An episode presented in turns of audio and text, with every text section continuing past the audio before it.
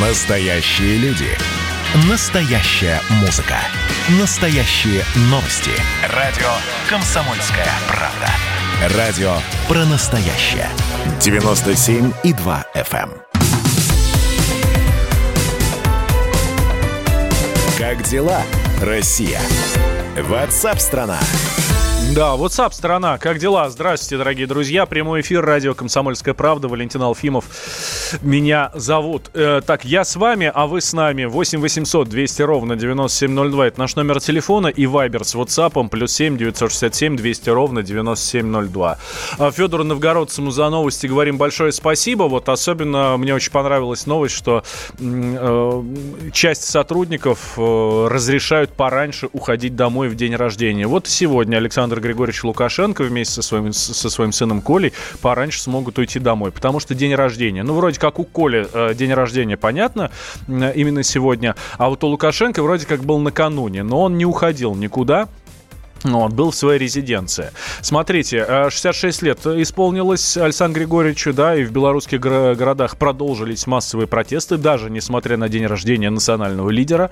Вот. И, по мнению журналистов, в Минске на митинги вышли десятки тысяч человек. Но это не только по мнению журналистов. Можно посмотреть любое видео в любом телеграм-канале и у нас на сайте kp.ru и радио.kp.ru. Там все понятно. Народу очень много. Силовики дорогу им перекрывали, а вокруг резиденции Лукашенко стояла оцепление. Сам он снова взял автомат в руки. Но все-таки день рождения, не хочется, чтобы его кто-то омрачил.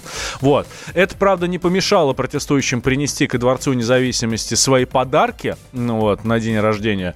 Вот. Подарки такие, скажем так, не очень э, приятные. Это такой ог- огромный картонный таракан и э, гроб. Гроб, слава богу, не для Александра Григорьевича, ну, то есть до этого не дошли белорусы, и я этому очень рад. А гроб для диктатуры. Ну, значит, диктатуру нужно похоронить. Милиция начала готовиться к несанкционированной акции с самого утра. Там спецтехника, ОМОН, автозаки, машины внутренних войск в ряде ключевых точек Минска. Вот, значит, перекрыли подход на центральной площади, а недалеко от здания КГБ между силовиками и участниками акции даже произошла стычка. Нам об этом сегодня Дмитрий Стешин, наш специальный корреспондент, рассказывал. Правда, Дим говорит, что ну, стычка была одна, как бы ее ну, достаточно сложно выцепить было во всей этой толпе в, в, в целом городе говорит, я ее, говорит, не видел, но знаю точно, что она а, была. Вот, несколько человек увезли на автобусах без номеров. А, сам Александр Григорьевич, как я уже сказал, даже несмотря на то, что в день рождения можно уйти пораньше, вот, находился в своей резиденции. А помощник президента Николай, ну не тот Николай, который Лукашенко, красавчик 16-летний, вот, а Николай Латышонок, он первым из чиновников президентского аппарата вышел, вышел за оцепление к протестующим, сказал, что радикально настроены против Лукашенко не больше 20-30% населения. Ну вот. А еще вот это вот Николай Латышонок, помощник президента, поговорил с корреспондентом РИА Новости. Говорит, контактов с оппозицией не будет, только с инициативными группами. Ну вот. А жесткие разгоны акций после выборов обусловлены действиями самих активистов. Это говорит помощник президента Николай Латышонок. Так, а официальная статистика по, по тем, кто по задержанным, да, вот, вот на этих вот акциях республиканская МВД сообщила э, агентству РИА Новости. Наконец-то МВД республиканская начала общаться вообще с журналистами и говорить какие-то цифры, что на акции в воскресенье задержано 140 человек. Но эта цифра будет уточняться. Это по задержанным. А сколько всего народу участвовало, они опять не говорят. Почему не говорят? Ну, это большой вопрос, да. Э, мне лично непонятно. Почему? Почему бы не выйти и честно сказать, да, был 200 тысяч человек. Ну вот, ну и что? Ну, а 9 миллионов же стране, на акции было 200 тысяч. Ну, посчитать процентное соотношение, да? Нет, не говорят, молчат, замалчивают или там, не знаю, как по-другому, а, как по-другому это назвать. 8 800 200 ровно 9702 наш номер телефона, Вайбер с WhatsApp, плюс 7 967 200 ровно 9702. А, ну, это вот мы про акции накануне говорим. В субботу тоже было достаточно интересно интересно и очень красиво. Женщины, сотни женщин, тысячи женщин вышли на улицы в красно-белых, как правило, нарядах, но были э, и в другом, там, маленькие черные платья. Ну, в общем, белорусские женщины одеваться умеют, мы это прекрасно знаем. Вот. Минчанки вышли на улицы, много часов, очевидно, потратили на подготовку к вот этой вот акции. Ну, понятно, что, ну, не случайно эту акцию, акцию на, начали во второй половине дня, потому что, ну, с утра бы, конечно, никто не, не успел бы так нарядиться и накраситься. Вот. На площадь Победы к Стелле женщин милиция не пустила, вот. Они там, правда, не, ну, не поместились бы, вот. Как э, наши журналисты, в частности, Дима Стешин прикидывает, ну, так, на глаз. Опять на глаз, приходится все на глаз мерить, да, как я уже сказал, милиция э, МВД э, белорусская не не называют цифры. Вот. Порядка 20 тысяч женщин вышли на улицы. Очень, ну, мужчин, мужчин тоже были, но это очень редкие вкрапления, которые, да, которые, как правило, катили коляски с детьми, пока женщины занимаются своим настоящим, настоящим женским делом. Вот. И, э, соответственно, вот этот вот марш вот этот марш прошел по центру Минска. Вот. Протестующие оглядывались на группу людей с атрибутикой, которая несколько выбивалась из общего тренда. Кто-то даже м- обидно закричал, э, вас там слишком мало. А о чем речь? За спиной у тех, кто шел, вот этих красно-белых женщин, м- было, вот, как Дима Стяшин описывает, что-то такое неведомое пока на белорусских протестах. Э, это связка флагов в виде георгиевских лент, флаг российский и флаг государственный флаг а, белорусский. Вот. Кто эти люди? Эти, эм, это из, э, из Гомеля. Сторонники, соответственно, вот этого национально-освободительного движения, которое отстаивает суверенитет России, э, то есть пророссийски настроенные активисты. Вот. Говорят, что из Гомеля приехали, говорят, что вот у нас вот этих красно-белых особо нет, у нас все совсем по-другому. А в Минске вон и никак Вон они как выходят на улицы. Вот. Так, про день рождения уже поговорили, да, показали 30 августа белорусские силовики все, чему научились они за 20 дней протестов. Вот. Ну, соответственно, с днем рождения э, Александр Григорьевич тоже поздравляли накануне, подарки ему э, свои э, принесли. Ну, кстати, как многие считают, есть такое мнение, что это был самый паршивый день рождения в жизни у Александра Григорьевича. Вот ну, во-первых, да, потому что уже давно там путаница и непонятки с, с, с датой этого дня рождения, когда он там 30 числа или 31. Вот. Э, в официальных средствах массовой информации э, ни слова нету про 30 число, хотя вот мы знаем, что и Владимир Владимирович Путин позвонил ему позвонил э, и поздравил Александра Григорьевича именно 30 э, числа. В официальной биографии, которая размещена на сайте президента Беларуси, указано, что он родился 31 августа 1954 года, но долгие годы официальной датой его рождения считалась действительно 30 число. А, и почему? Вот эти вот изменения в биографию президента внесли в 2010-м. Тогда в администрации президента это пояснили как эм, так. А в роддом мать Александра Лукашенко привезли вечером 30 августа, а сына Анна родила в ночь с 30 на 31 после полуночи. Но тогда записали 30 -е такая вот история. Честно говоря, не очень понимаю, зачем все это нужно. Вот. А, другое а, объяснение неофициальное. Именно сегодня, 31 числа, празднует свой день рождения. Между прочим, 16-й день рождения младший сын Александра, Лука... э, Александра Григорьевича Лукашенко Николай. Он родился в 2004 году именно вот как раз вот 31 августа. И похоже, что со временем президент решил совместить два дня рождения. Ну, собственно, а почему бы и нет? Да, зачем два дня подряд отмечать, если можно отметить один раз? Раз. Так, делаем сейчас небольшой перерыв, сразу после него продолжим. Продолжим тему Белоруссии, с экспертами поговорим, что они думают как раз по тому, что сейчас происходит в стране, и э, что думают граждане как прошел диалог власти и граждан. Давайте через две минуты никуда не переключайтесь. Валентин Алфимов в эфире. Что мне до того, что одетые в неон Тонут города, пыли радиоволн то холода гуляют от души, То заплачут звезды малыши. Босая осень, ты выручи меня, Приюти меня, не ругай за зазря. Босая осень, под югом сентября, Я любовь свою порастерял.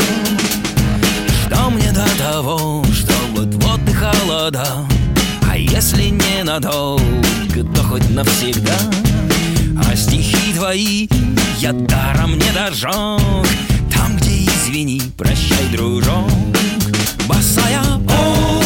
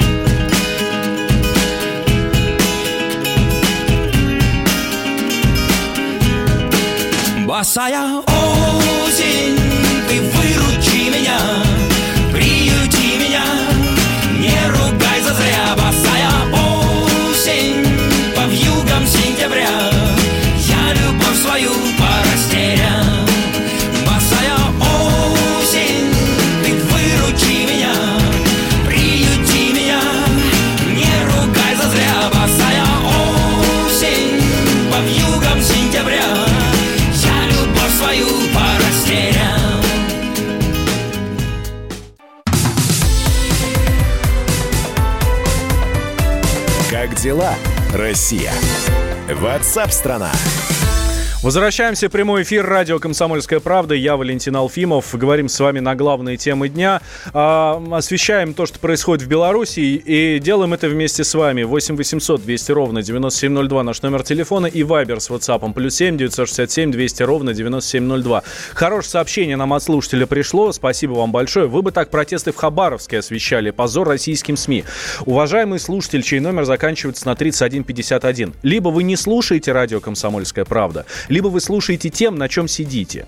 А, вы сначала ознакомьтесь с историей вопроса, а потом уже предъявляйте претензии. Когда были митинги в Хабаровске, радио «Комсомольская правда» с 5 утра за всей редакцией дневала и ночевала. И рассказывала обо всем, что происходит в Хабаровске. И выводили корреспондентов мы оттуда регулярно. И Володя Варсобин, наш политический обозреватель, из Хабаровска, между прочим, отправился в, в Минск, в Белоруссию. Так что, пожалуйста, не надо на нас наговаривать. И если вы немножко еще послушаете радио «Комсомольская правда», ну хотя бы 15 минут, хотя бы 15 минут, вы услышите про этот замечательный город Хабаровск. А, накануне, а, возвращаемся в Белоруссию, да, накануне к а, протестующему резиденции Александра Лукашенко в Минске вышел его помощник Николай Латышонок. Вот, да, коротко, тезисно главное, да, протесты в Беларуси незаконные, жесткий разгон митингов 9-12 августа был вызван перекрытием баррикад, президентские выборы прошли честно, перевыборов не будет, переговоров с оппозицией тоже не будет, создание координационного совета незаконно, в республике готовится конституционная реформа, и Лукашенко во всех во время воскресных митингов остается в резиденции, то есть все время на работе. С нами на связи Марат Баширов, политолог и автор телеграм-канала «Политджойстик». Марат, здравствуйте. Доброе утро. Как вы оцениваете стратегию Лукашенко? Ну, знаете, они все более становятся адекватны. Во-первых, сам факт того, что помощник президента вышел разговаривать пусть и с небольшой охраной, но все-таки на открытый разговор с протестующими. Но для меня было важно не то, что вы перечислили, а то, что он э, сказал, что по их оценкам число э, протестующих составляет порядка 20-30% от граждан Беларуси. И это очень важная констатация. Она как раз и говорит, что э, Лукашенко и его команда начинают понимать, что это все-таки не какая-то кучка заговорщиков, Mm-hmm. Есть э, некие процессы, которые они упустили. То есть они совершили ошибки в социальной сфере, экономической, политической. И они свои Поэтому ошибки признают. Это же хорошо, да? Это, это очень важный сигнал по отношению э, к будущим процессам. Они могут не признавать э, координационный совет, но очевидно через какой-то ну, период времени, я думаю, что счет идет буквально на дни, они начнут некий процесс э, диалога с обществом. Вот здесь будет очень важно, кого они выберут в качестве другой стороны. Не А- координационный совет, но кто. А этот э, диалог как раз не по конституционной реформе ли будет?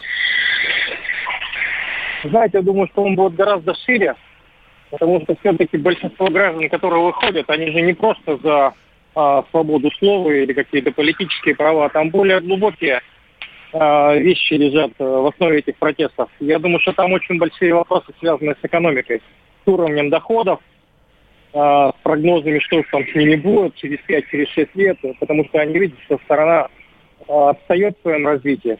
Они все-таки ездят э, в Польшу, они ездят э, в Россию и видят, что эти страны э, гораздо более быстро развиваются.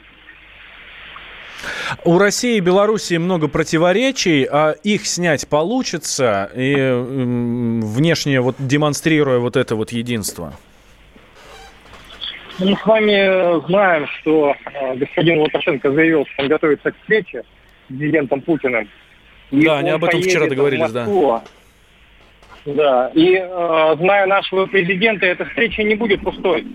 Все, что касается вопросов э, безопасности, президент Путин уже произнес. Проводить пустую встречу с Лукашенко для того, чтобы продемонстрировать тому же Западу еще раз, да, что мы очень готовы защищать их, в том числе и силовым э, способом. Это не то, что нам сейчас нужно. Поэтому я думаю, что если такая встреча будет, то там будут какие-то договоренности относительно снятия как раз этих противоречий между Белоруссией и Россией. А их накопилось много, вы правы. А не те ли экономические проблемы, экономические реформы белорусские будут обсуждаться? Знаете, нас интересует в первую очередь это стабильные поставки наших энергоресурсов, плюс э, транзит грузов, те, которые идут через территорию э, Белоруссии. Ну и, конечно, если вдруг э, господин Лукашенко запустит некие процессы приватизации, то российская сторона, конечно, не откажется. Потому что инфраструктура, которая расположена на территории Беларуси, она очень важна для нас. Недаром и Польша тоже обсуждает так называемый а, европейский балкон, да, в общем, белорусский балкон. А, значит, говоря о том, что как раз территориальное расположение Беларуси, оно играет огромное значение. Да, Марат, спасибо большое. Марат Баширов, э, политолог, автор телеграм-канала «Политджойстик», был с нами на связи. Ну, в общем, мы видим, да, что встреча состоится, и все, что происходит в Беларуси, это намного глубже, чем просто нам надоел наш президент, хотим другого. Да, видите? Ну, хорошо, посмотрим. Ну, вот по прогнозам Марата Баширова, в ближайшие, возможно, даже несколько дней, ну, или там ближайшие пару-тройку недель будет уже белорусская власть пойдет на какие-то шаги более решительные, более э, интересные, более продуктивные, наверное, нежели м, то, что происходит сейчас. А, тем временем протест затихает. Протест затихает, об этом говорят многие, и те, кто наблюдает за ним, и те, кто не наблюдают за ним, и эксперты, и не только. В частности, об этом говорит Кирилл Коктыш, доцент кафедры политической теории МГИМО и член экспертного совета по делам национальности Государственной Думы. Меняется возрастной классовый состав. То есть, если на первых выступлениях демонстрации там было очень много рабочего класса, то сейчас в основном молодежь. Забастовка приобретает очень традиционный, понятный, болотный формат. Будет гораздо больше, наверное, уклона в сторону перформанса и, в общем-то, красивой картинки. Но содержательно, в общем-то, здесь ничего эти протесты не добавляется. Но координационный совет и протест – это уже очевидно, что две разные вещи да, то есть ему не получается эти протесты оседлать. И в этом плане получается, что институализировать каким-то образом протест и до чего-то его довести, сейчас становится крайне проблематично, гораздо тяжелее, чем неделю или две назад. Это был Кирилл Коктыш, доцент кафедры политической теории МГИМО, член экспертного совета по делам национальности Государственной Думы. Кстати, вот про эти переговоры, что нам вы пишете, дорогие друзья, будут, как всегда, назначенные люди с теми, кому ему удобно говорить. Такое мнение высказывают нам белорусы. А, а, протесты, они координируются через социальные сети. Именно социальные сети играют очень большую роль. Об этом нам рассказал Игорь Ашманов, эксперт по искусственному интеллекту, директор компании Крибрум, которая занимается как раз изучением соцсетей.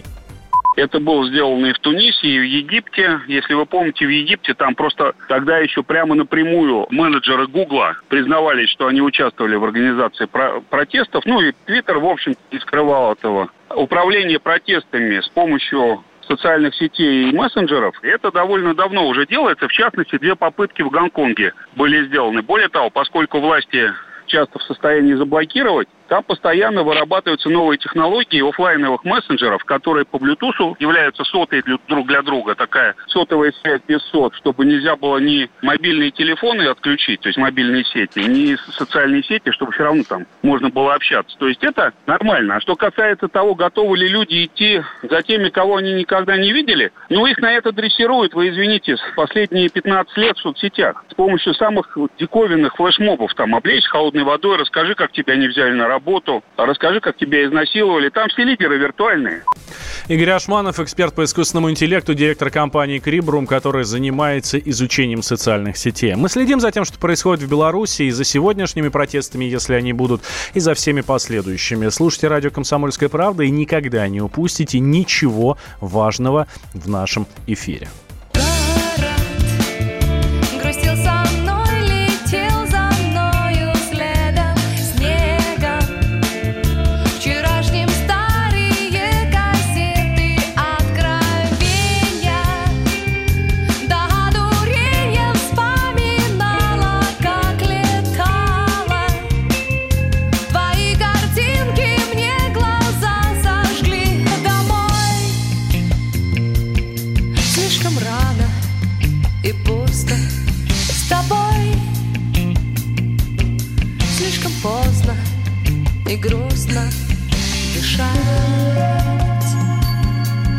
Мешать.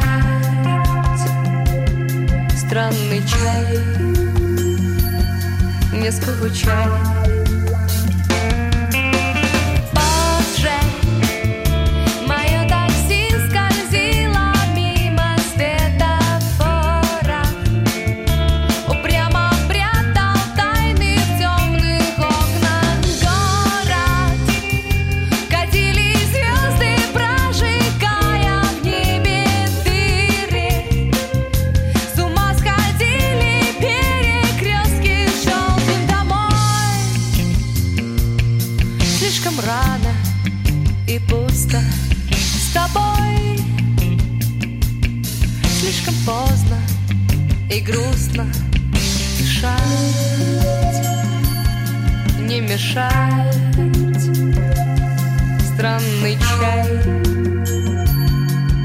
речка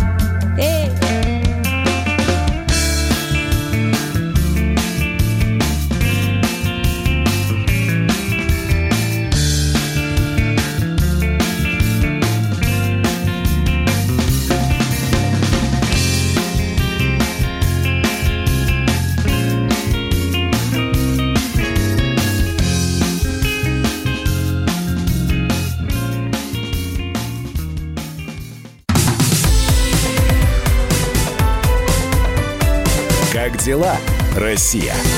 Ватсап-страна!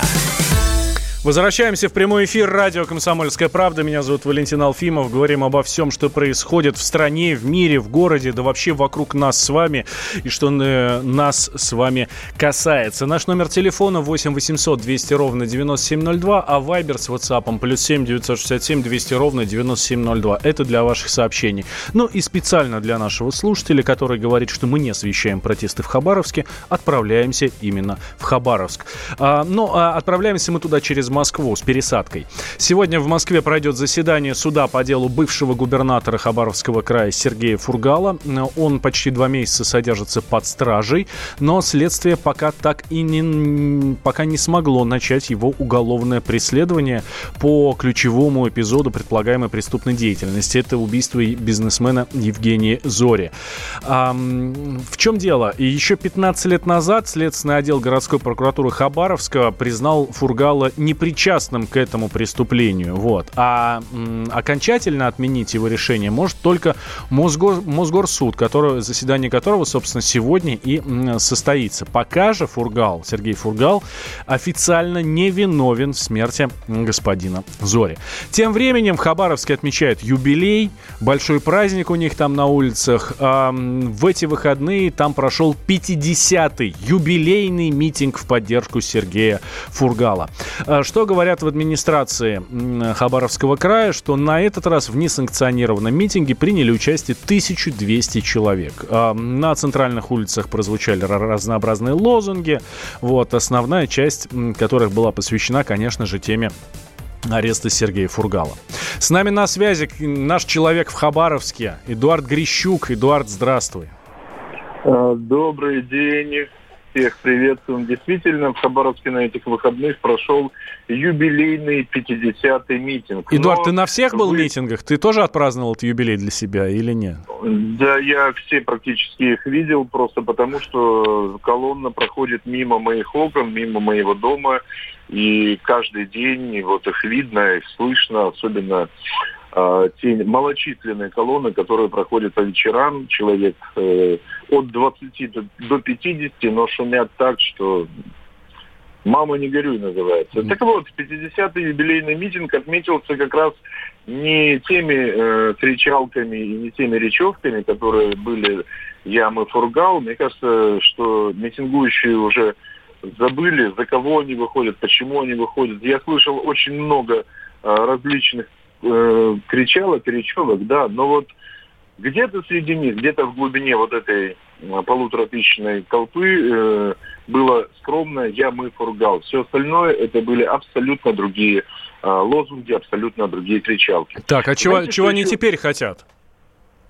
Э, Они хотят, чтобы Россия проснулась, они хотят, они говорят, что они здесь власть и так далее и тому подобное. Но знаете, что меня удивило больше всего? Э, Значит, раньше впереди был большой транспарант э, «Свободу Фургалу», э, фотография Сергея Ивановича и так далее. Здесь почему-то в 50-м митинге была огромная растяжка. Мне, к сожалению, не удалось рассмотреть надпись, но надпись была на латинице. Мгм. А. Это, очень, Ну, интересно. Вот теперь можно сказать совершенно спокойно, что это как раз э, иностранные вмешательства, вмешательства во внутренние дела. Нет, ну просто людей становится с каждым маршем все меньше, и это факт. Э, Это факт, э, даже если отбросить все то, что говорит администрация Хабаровская, что пишет администрация, что людей все-таки снимают с квадрокоптера сверху и видно их количество. А Просто время съемки на мобильный телефон прохождения э, колонны у меня, э, если первое, да, это было порядка 40 минут я снимал, непрерывные, да, а, стримы, то вот это менее 5 минут. Ну, слушай, действительно немного протест выдыхается, да? Слушай, а у, вас же уже Дегтярев, вы там, бог знает сколько, уже больше месяца, по-моему, да? К нему Да. претензии есть? А, люди высказывают, ну, недовольство тем, что Дегтярев теперь руководит регионом? Э, Знаешь, если брать э, изначальные кричалки, опять же, да, наших митингующих друзей, товарищей, то э, очень часто слышались такие слова э, «чемодан, билет, Самара». Мгм. Вот на 50-м юбилейном митинге я не услышал ни одного э, Дегтярев уходи, чемодан, билет Самары и прочее, прочее. То есть вот народ как-то немножко переключился. Возможно, это все-таки внушает, внушает веру в то, что человек начал работать, и Дегтярев действительно начал работать. По большому счету, вот такое ощущение, что э, пришел мужик, и мужик сказал, мужик сделал. Мгм. Когда так вот краю это импонирует. А, Когда мужик пришел, он очень много апеллировал к тому, что коронавирус и Ну. всякая вот эта вот история. Сейчас, а, вот вроде как с 4 числа в Хабаровском крае снимаются все ограничения по коронавирусу. ограничения. Все, все Да. победили, все хорошо. Э, В Хабаровске идет действительно сокращение. Я вот сегодня связывался с главным инфекционистом Дальневосточного федерального округа Анной Кузнецовой. Она говорит, действительно, каждый день мы видим уменьшение э, количества новых случаев заражения. Мы видим э, ну, такой хороший уровень выздоровления. А Больницы пустеют, и это не может не радовать. На этом фоне Э, то, что сказал Михаил Дегтярев, 4 числа мы снимаем все ограничения, но просим, опять же, да, граждан все-таки в местах массового скопления соблюдать дистанцию, все-таки просим, э, если есть возможность, надевать маски и так далее. Но ограничения будут сняты, это не может не радовать. Однако он тут же добавил, что если э, ситуация изменится, то, конечно же, меры придется возвращать, чего очень не хочется. Эдуард, э, раз ты у нас большой специалист по митингам, которые, эм, которые проходят в Хабаровске, они проходят мимо твоего дома, мимо э, у тебя под окнами, а ты можешь э, какой-нибудь прогноз дать? Вот этот 50-й, он был финальный или нет? Этим не закончится и люди продолжат выходить? Этим не закончится. То есть это однозначно мы ждем следующую субботу, следующий митинг. Он будет, это будет сто процентов. Э, насколько люди уже устанут от хождения, да, вот это другой вопрос. Э, Хабаровск пытаются, ну, не пытаются, Хабаровск приезжают разные люди, в том числе известные блогеры, и вот уже на последнем вот взлете все-таки пытаются словить вот этот хайп, поймать какую-нибудь бабушку, которая бы сказала, как ей жалко Сергея Ивановича Фругала. Э, пытаются снять фильмы, ну, не пытаются, они их снимают. Мы это здесь в Хабаровске смотрим, ну, просто улыбаемся, честно говоря. Потому что это уже немножко, ну, поднадоело, в том числе, мне кажется, надоело жителям города. Ты знаешь, вот интересная история. В Вашингтоне, прямо напротив Белого дома, в палатке жила э, женщина, которая жила там аж э, со времен войны во Вьетнаме. Вот, собственно, и, и у, почему она там жила? Mm-hmm. Ну, потому что у нее лозунг был, у нее вся палатка была обвешена, типа, э, остановите войну во Вьетнаме. Война во Вьетнаме закончилась, потом был Афган, она там жила, тоже протестовала против чего-то. А потом началась уже совершенно дикая история, там, я не знаю, там, свободу каким-то птицам, там, э, за экологию планеты и так далее далее. Ну, то есть вот этот ее протест, вот, э, вот этот ее образ жизни перед Белым домом, он стал, ну, просто стилем жизни, да.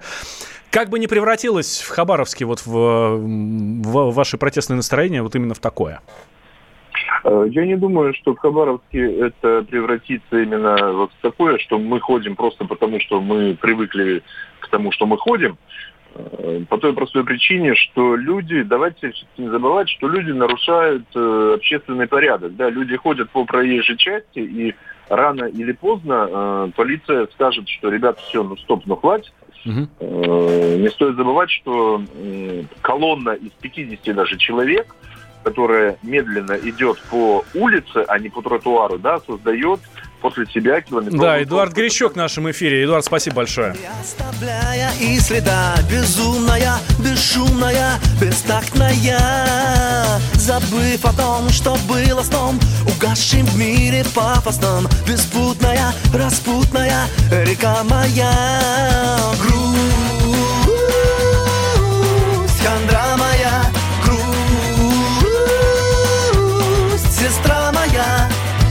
моя повесть разудалых времен. Тихо превращается в сон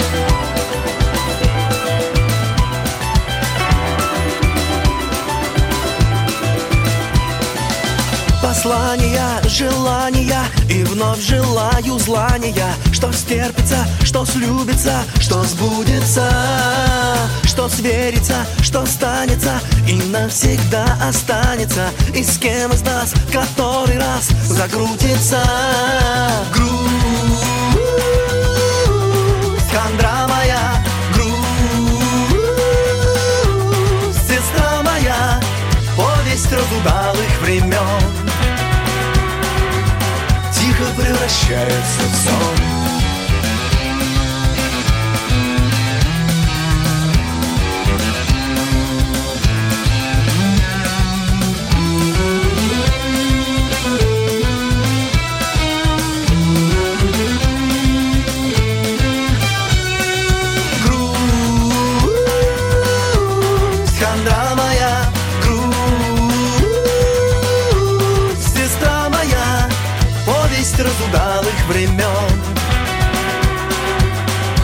превращается в сон. Хандра моя, грусть Сестра моя, повесть разудалых времен. Тихо превращается в сон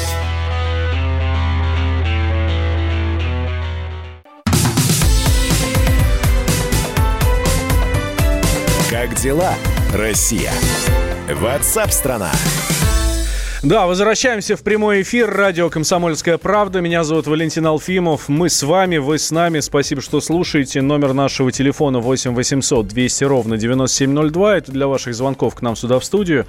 И Вайбер с WhatsApp плюс 7 967 200 ровно 9702. Это уже для ваших письменных сообщений. Все их я вижу, читаю.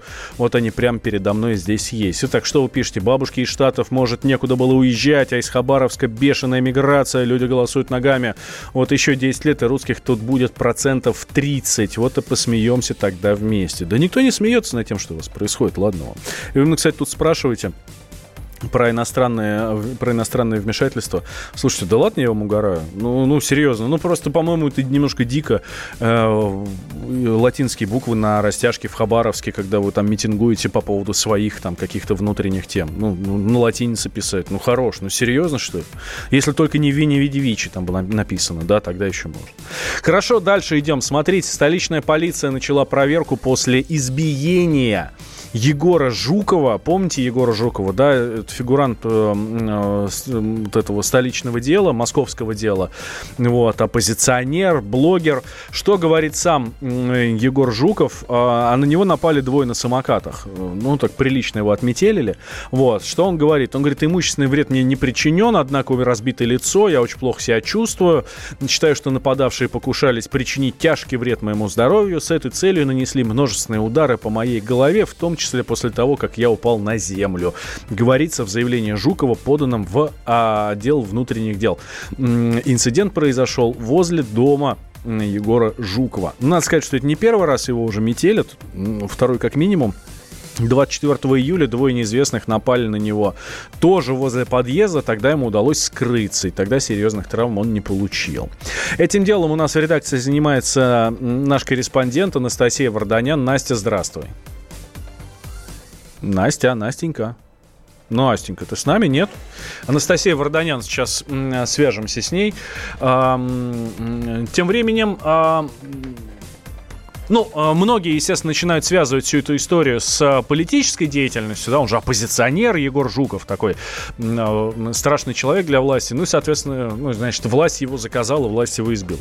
Нет, все это не так, это мнение Сергея Мардана, нашего обозревателя, ведущего радио «Комсомольская правда», говорит, избили гопники, не надо искать никакую политическую составляющую.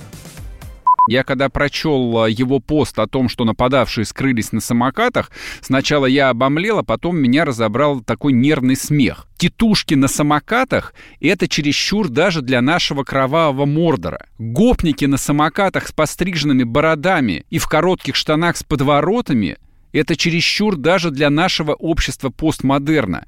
Вообще-то жизненный опыт подсказывает мне, что когда бьют по-настоящему, самое последнее, что приходит в голову человеку, поскольку она в это время будет болеть и кружиться, это делать селфи и непрерывно писать посты в Инстаграм. Что-то мне подсказывает, что амбициозному юноше Егору Жукову просто немного нахлобучили, в мое время это говорилось так, Какие-то прохожие, на которых, вполне вероятно, он просто слишком пристально посмотрел. Ну, как и следует известной медиаперсоне. Так бывает, тут не о чем говорить. А то, что это наложилось на его а, посты, которые он выкладывал накануне днем о том, что его странным тоже каким-то образом исключили из высшей школы экономики, вообще напоминает такую классическую медийную манипуляцию. Для 18 лет это перебор. То есть, когда подобными вещами занимаются взрослые, циничные, расчетливые, прожженные люди, это нормально. Но 18 лет, ну это за гранью добра и зла. Это просто человек из железа и стали, у которого вместо крови течет по жилам кислота. Быть ему, конечно, вождем либеральной российской оппозиции. Сергей Мордан про избиение Егора Жукова. Анастасия Варданян к нам возвращается. Настя, здравствуй. Да, привет. Ну и на самом деле вот то, что ты рассказал про заявление, все верно. И сегодня уже по, по данному заявлению было возбуждено уголовное дело по статье побоя. То есть а, речь идет а, а, о преступлении такой а, легкой тяжести, не, незначительные повреждения получил Егор. Сам он находится сейчас дома и А, а, О мотивах э, он а, не рассказывает полиции, какими могут быть мотивы нападавших. А самих э, нападавших пока не установили, они объявлены розыск, и полиция сейчас изучает а, записи камер видеонаблюдения. Ну вот я смотрю, что э, по- полиция завела уже дело, отлично. Егор Жуков не госпитализирован, врачи отпустили его домой. Значит, все с ним более-менее в порядке, да? Да, все верно, он дома, и э, сейчас пытаются установить вот тех самых э, двоих нападавших, которые уехали в закат э, на самокатах, которые больше всего внимания привлекли в этой истории. Но а, появилась информация о том, что в начале лета Егор уже подавал заявление в полицию и а, в своем заявлении описал аналогичный случай. Все произошло, ну, как, как он сам сообщил в полицию, 24 июля по тому же адресу возле его жилого дома. Тогда на него пытался напасть один мужчина, но конфликт э, Егор предотвратил тем, что просто-напросто убежал с места. И э, тогда дело не возбудили, потому как э, никаких повреждений у Егора не было. А, какие дальше будут действия? Что будут искать самокаты, будут э, исследовать, я не знаю, там следы шин на, на асфальте и вообще как все это дело обстоит ну, ну, в полиции?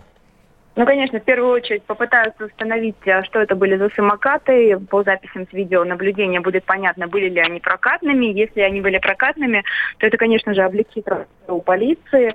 А, ну и также будут э, уже опрошены свидетели, местные жители. И э, сейчас полиция пытается установить э, нападавших, их личности. Ну что ж, следим. Настя, спасибо большое. Ждем от тебя новостей. Анастасия Варданян, корреспондент «Комсомольской правды», следит за тем, как развивается дело об избиении фигуранта московского дела, оппозиционера, блогера и журналиста Егора а, Жукова. И На него напали накануне вечером двое на самокатах прямо возле подъезда, подлетели к нему и сбили, били в том числе и ногами по голове. Ну, в общем, достаточно серьезно, да. Ну, вот. ну многие связывают это с его политической деятельностью. Эм, ну, как мы уже слышали, да, наш обозреватель комсомолки Сергей Мордан говорит, ну, никакого отношения к политике это не имеет, ну, обычная драка обычных гопников. Ну, э, необычных гопников, потому что эти гопники были на, на самокатах. Ну, что ж поделать, 21 век, 2020 год. А, Вот, на дворе. Так что, ну, все понятно, да. Можно уже и на самокатах, а, собственно, разъезжать. А, так, дорогие друзья, делаем сейчас небольшой перерыв. Сразу после меня а, в эфирную студию сюда к нам врывается Михаил Антонов. Следим сегодня за тем, что происходит. Что из сегодня важного и интересного? Сегодня эм, дело по... Сегодня заседание суда по делу Сергея Фургала. Мы за ним следим. Обязательно последние новости, все, что будет происходить, мы вам, дорогие друзья, расскажем. Не переключайтесь от нас никогда никуда. А очередной эм, суд сегодня по Михаилу Ефремову. Его уже доставили в суд, он уже там. Вот. Там э, тоже мы обязательно обо всем, что будет происходить, что вам расскажем. Следим за Хабаровском, следим за э, Белоруссией. Ну и за тем, что у нас здесь в стране происходит, тоже следим. Так что, друзья, слушайте «Комсомольскую правду» всегда и везде. Уступаю кресло, эм, кресло ведущего Михаилу Антонову. Э, Михаилу Антонову. Завтра утром к вам вернусь. Вы, друзья, никуда не переключайтесь. Раз по заказу луны. Асфальтовый раб зажигает свои фонари. Бездомные псы метят углы Багдадский вор подбирает ключи. С черного хода выходят на охоту львы. И бегают зебры, зебры. Бегают зебры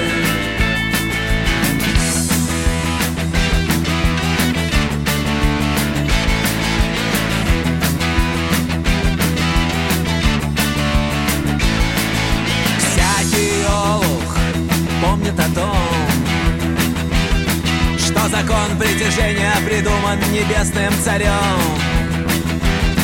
И когда у молодого стрельца вскипает кровь и горят глаза, Значит уже настала весна. И бегают зебры, зебры, Мне э, не дают спать зебры.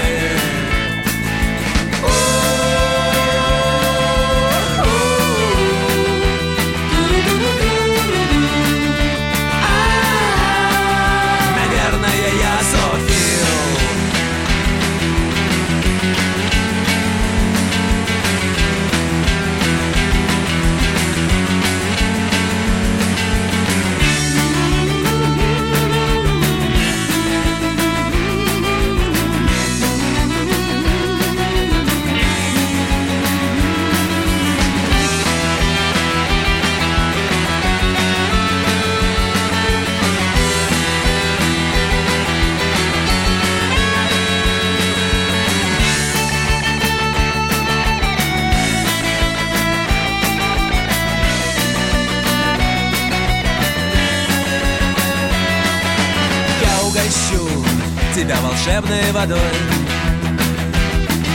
Повешу на грудь медаль с путеводной звездой. Свяжу злом незримую нить Сломаю дверь вечную жизнь Но никогда не смогу объяснить Почему мне так нравятся зебры Мне нравятся зебры,